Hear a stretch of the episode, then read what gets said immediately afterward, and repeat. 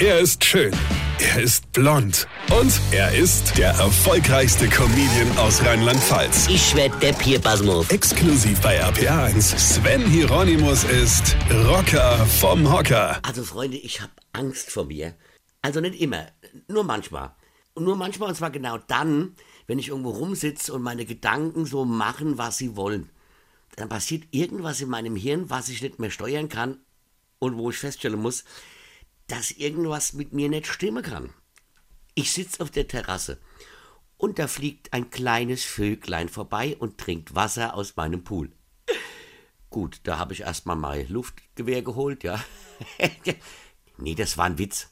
Ich habe gar kein Luftgewehr, ja. Und mit meiner Glock wollte ich auch nicht auf das Vöglein schießen, ja. Also, wisst ihr, ich habe nichts gegen Vögel an sich.